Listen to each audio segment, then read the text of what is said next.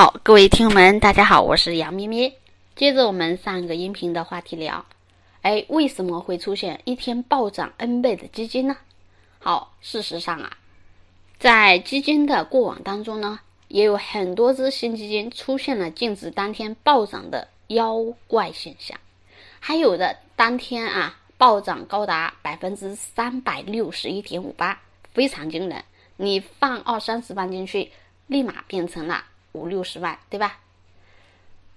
比如啊，之前有一只交银新回报灵活配置混合 C，净值当天暴涨百分之两百四十九点二八；还有一只华夏鼎新 C，净值暴涨百分之三百六十一点五八，这是非常牛的啊！还有一只中银证券安逸 C，净值当天暴涨百分之八十三点四二。去找原因呢，发现哎，不外乎都和四个字有关，叫巨额赎回。哎，为什么有巨额赎回呢？通常说啊，机构大规模赎回基金有以下几个原因。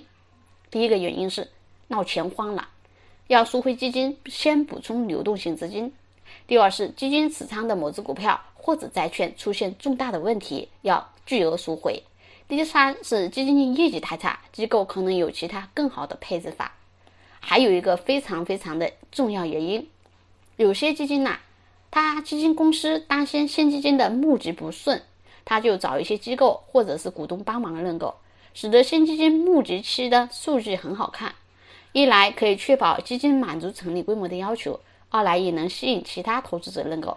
这种友情认购的资金呢，基本上会在基金开放赎回后呢，无声无息的悄悄撤掉，由此引发净值暴涨。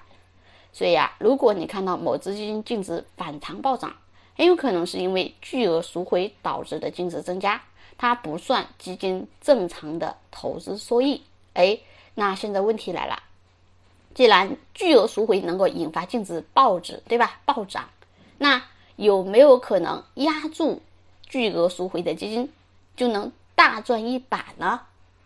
你想太多了。那么我们下一个音频就来聊一聊，哎，到底赚不赚钱？